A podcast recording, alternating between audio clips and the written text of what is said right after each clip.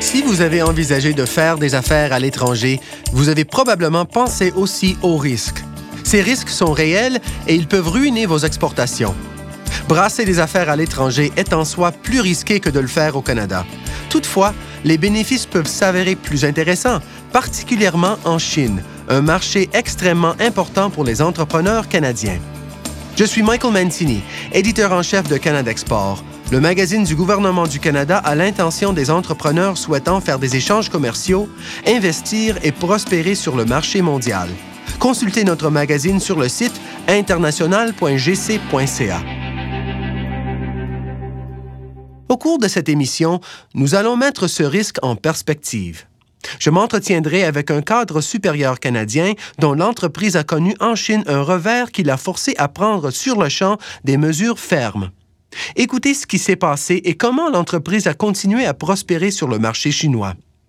Je m'entretiendrai aussi avec deux experts qui nous expliqueront la nature des risques en Chine, comment les minimiser et comment les gérer. Mais nous entendrons d'abord Gary Johnson, vice-président des ventes et du marketing pour Bailey Communications à Ajax, en Ontario. Merci de vous joindre à nous, Gary. Bonjour, Michael. Merci beaucoup de m'inclure dans cet appel téléphonique. Pourquoi votre entreprise s'est-elle intéressée à la Chine? Nous avons décidé que nous voulions y être à cause de l'occasion, mais aussi pour vivre l'expérience de lutter dans ce qui promet de devenir un des plus importants marchés vraiment concurrentiels à l'échelle mondiale. Un grand nombre de nos compétiteurs y étaient. Plusieurs avaient décidé de se lancer dans la concurrence. Lorsque vous avez fait votre entrée sur le marché chinois, quelles difficultés avez-vous perçues? À cette époque, Bailey effectuait des ventes dans 25 pays. Nous étions très présents en Amérique latine et nous avions commencé à vendre dans d'autres pays asiatiques comme la Thaïlande, l'Indonésie et les Philippines. Donc, le seul défi que nous avons tout d'abord associé à une présence en Chine était la présence d'importants obstacles au niveau de la langue et de la culture. Nous avons continué ce que nous avions fait en Amérique latine. Nous avons travaillé avec des missions du gouvernement canadien, nous avons pris part à celle qui s'est rendue en Chine et nous avons aussi embauché ici un ingénieur en prévente originaire de Chine. Il a été en mesure de nous guider au sein du marché et de nous aider à préparer nos missions. Il y a pas mal de travail à faire pour profiter au maximum de votre voyage et de la visibilité que fournit la mission. Quels autres défis avez-vous dû relever? En Chine, vous trouvez un marché qui présente un potentiel formidable au niveau du volume et l'expertise locale est superbe. N'oubliez pas que la qualité constitue la caractéristique la plus importante. Pour nous, ce potentiel attire la concurrence mondiale. Il représente une proposition de vente très différente dont le prix constitue le principal facteur, mais il cherche à fonctionnalité et quand vous entrez dans notre espace d'infrastructure critique, il cherche une fiabilité à toute épreuve, ce que nous offrons également. Le jeu en valait-il la chandelle? Ah oui, absolument. Quand nous sommes arrivés en Chine, nous vendions dans 25 pays. Aujourd'hui, l'équipement de Bailey se retrouve dans des réseaux de télécommunications situés dans plus de 67 pays. La Chine est très importante pour nous aujourd'hui. Elle a été la clé de notre expansion mondiale.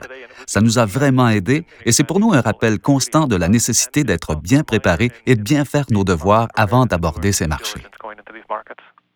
Pourquoi fallait-il faire preuve de diligence raisonnable? Parlez-nous de vos premières expériences sur ce marché. Un module nous a été retourné pour réparation. Ça ne nous arrive pas souvent, alors en recevant celui-ci, on l'a examiné de près et là, on n'en croyait pas nos yeux. Il était parfaitement identique au nôtre au niveau de son aspect, même marque, même couleur. Il comportait même la signature de notre responsable de la qualité. Tous les timbres étaient présents, mais en l'examinant de plus près, nous avons pu identifier au moins 17 différences, y compris au niveau de la qualité des matériaux utilisés. En fait, tout était pas mal différent. Quelle a été votre réaction initiale? Qu'avez-vous fait pour remédier à la situation? Nous étions estomaqués. Jamais on n'aurait cru que ça pouvait nous arriver. Présent dans 25 pays, c'était pour nous une première. On a voulu savoir deux choses. Qui fait ça et comment l'arrêter? Notre produit comprend un châssis et un certain nombre de modules choisis en fonction de l'application. Il nous a semblé relativement facile de copier le châssis et certains modules de base, mais copier les 15 ou 18 versions de nos modules ne serait probablement pas très intéressant pour eux. Nous avons donc pensé qu'une façon de les contrer consistait à ne pas réagir quand ils demanderaient certains module en particulier. Un châssis est d'habitude livré avec un ensemble de modules et nous avons pensé que, de cette façon, il serait possible de minimiser la quantité insérée de produits copiés. En fin de compte, nous avons adapté nos pratiques de vente de façon à minimiser la situation. Nous n'étions pas certains qu'il pourrait copier tous les modules que nous avons, alors nous avons fait bien attention aux demandes de soumission ou aux commandes de modules individuels au lieu de solutions complètes. C'était la principale chose. Nous avons aussi communiqué avec nos partenaires et nos clients pour les prévenir de ce qui se passait et comme ils achètent nos produits pour leur qualité, ils ont reconnu que l'achat d'imitation ne leur procurerait pas ce qu'ils cherchaient. Aujourd'hui, comment vous préparez-vous à entrer sur un nouveau marché? Quand on songe à s'établir dans un pays, on communique avec le pupitre des télécoms de la délégation commerciale, on travaille avec EDC et on sollicite le plus possible leurs commentaires au sujet de nos clients et partenaires possibles. Nous travaillons aussi très fort pour connaître les utilisateurs de nos produits afin de bien comprendre l'état du marché. Eh bien, de toute évidence, vous avez mis au point une stratégie gagnante et maintenant vous réalisez 8 de vos ventes en Chine. Quelle leçon avez-vous tiré de cette expérience, ou plutôt de ce revers? Au cours de la recherche que nous avons effectuée après avoir découvert que nos produits sont copiés, j'ai trouvé un rapport disant que la Chine n'est pas le pays d'Asie qui copie le plus. Et la contrefaçon n'est en aucune manière limitée à l'Asie. On la retrouve au Canada, aux États-Unis, en Amérique latine, on la retrouve partout. Son étendue est étonnante, mais le fait que la Chine ne soit pas, selon mes lectures, le plus important voleur de pays est également intéressant en soi. Nous pensions être trop petits et trop spécifiques pour être copiés. Je crois qu'on exagère l'importance du marché chinois dans le domaine des contrefaçons.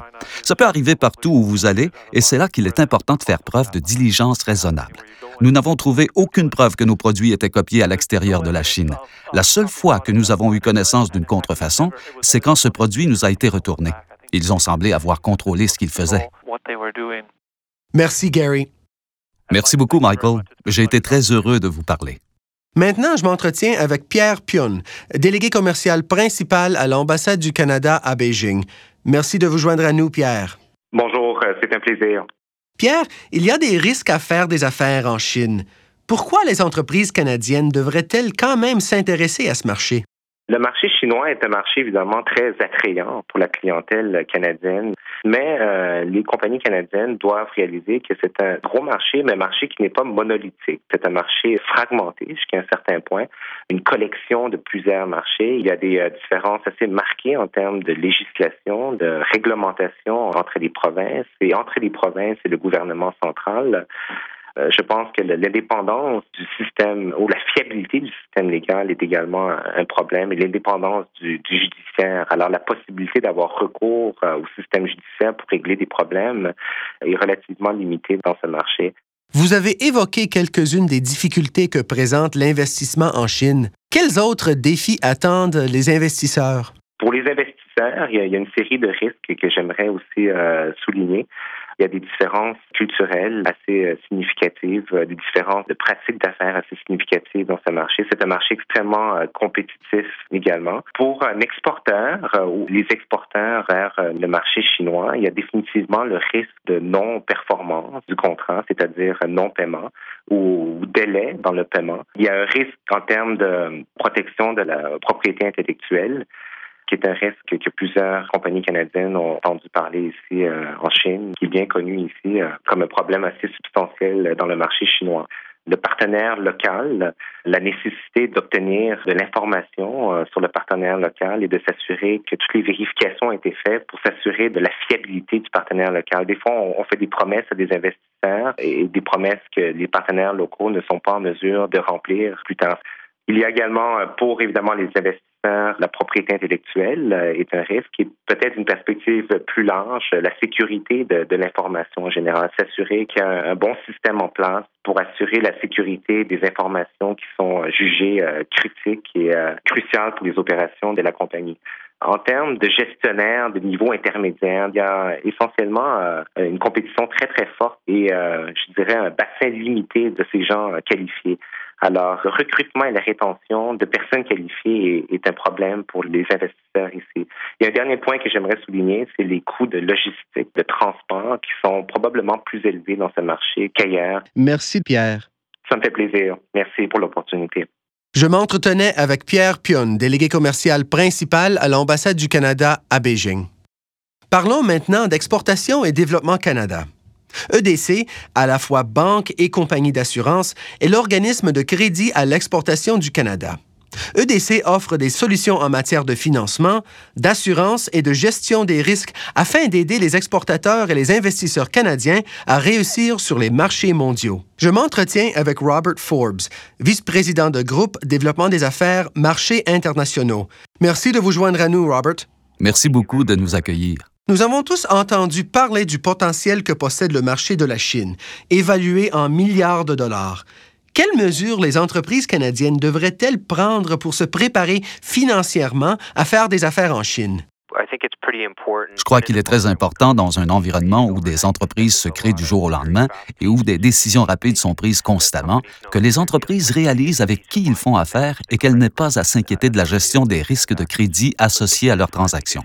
Prendre le temps de connaître votre acheteur, comme le dit le vieil adage, vous devez connaître à qui vous vendez, ça nécessite temps et effort. On voit un grand nombre de petites et moyennes entreprises faire des affaires avec la Chine et elles se rendent compte que le capital de travail, conserver suffisamment de liquide pour répondre aux exigences de la production, constitue un problème quand on transige avec la Chine.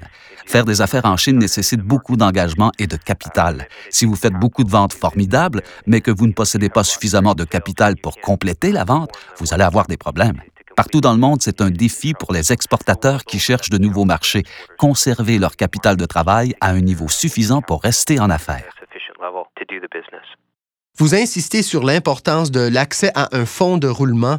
En quoi cela représente-t-il particulièrement un défi en Chine? Je pense que le rythme auquel les entreprises tentent d'augmenter leur production est une des raisons, la vitesse des affaires, ainsi que le fait qu'il ne s'agit pas du même type de relation. Il vous faut un différent ensemble de relations financières pour évoluer au sein du marché et dans la majorité des cas, vous ne pourrez pas profiter de l'aide d'une banque de l'Ouest quand vous ferez affaire avec la Chine. C'est une des caractéristiques exclusives à ce pays. Les banques internationales ou canadiennes sur lesquelles se fier sont très peu présentes là-bas. Vous transigerez probablement avec une institution financière chinoise et pour un grand nombre d'entreprises canadiennes, c'est toute une autre histoire. Quelles sont les trois principales mesures que les entreprises canadiennes devraient prendre pour se préparer à affronter ces risques? Par-dessus tout, la Chine est un marché que vous devez prendre le temps de comprendre. Vous devez faire preuve de diligence raisonnable. Vous devez vérifier, revérifier et encore vérifier pour bien connaître vos partenaires avant de signer un contrat. Vous devez profiter de tous les services disponibles sur le terrain, comme par exemple le délégué commercial canadien, afin d'apprendre à connaître le marché et ce qui vous y attend. Donc, la préparation et la connaissance du marché sont primordiales. En second lieu, vous devez prendre les moyens de diminuer vos risques financiers. En travaillant avec votre banque commerciale au Canada et avec Exportation et Développement, en particulier notre programme d'assurance, vous pouvez faire beaucoup pour réduire les risques associés à vos ventes en Chine et je pense que c'est très important parce que si vous éprouvez une mauvaise expérience de crédit, avoir déjà en place une assurance sur laquelle vous rabattre peut vous aider à survivre pour continuer à lutter, être patient et être flexible. Il n'existe pas de transaction absolument exempte de risques, mais il est très, très important en Chine de posséder une stratégie à moyen ou à long terme. Vous devez évidemment réagir aux occasions immédiates qui se présentent et vous devez savoir comment le faire, mais vous avez probablement besoin d'une stratégie à plus long terme qui soit viable et qui prévoit les contingentements nécessaires pour résoudre les problèmes à mesure qu'ils se présenteront. Merci, Robert. Merci, Michael.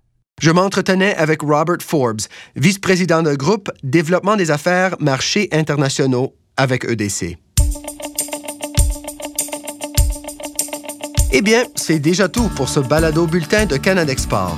Si le sujet vous intéresse et que vous vous préparez à faire des affaires à l'étranger ou que vous y soyez déjà actif, le Service des délégués commerciaux du Canada est là pour vous aider. Le Service des délégués commerciaux du Canada est le plus vaste réseau canadien de professionnels du commerce international. À ce titre, il offre des conseils d'experts et met à votre disposition ses compétences en résolution de problèmes et son réseau de contacts mondial. Visitez le site international.gc.ca et cliquez sur l'onglet Services aux entreprises pour en savoir davantage ou pour contacter le Service des délégués commerciaux du Canada ou encore pour vous abonner à notre version électronique du magazine Canada Export. Vous pouvez également télécharger d'autres balados bulletins sur iTunes.com à l'aide du mot-clé Canada Export. Nous sommes curieux de connaître vos impressions au sujet de nos balados.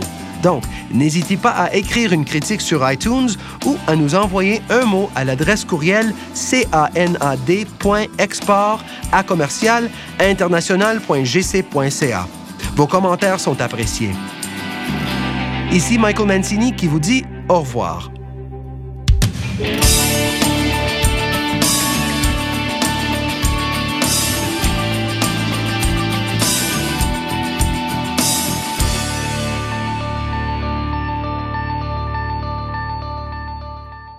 Ceci est un balado du gouvernement du Canada.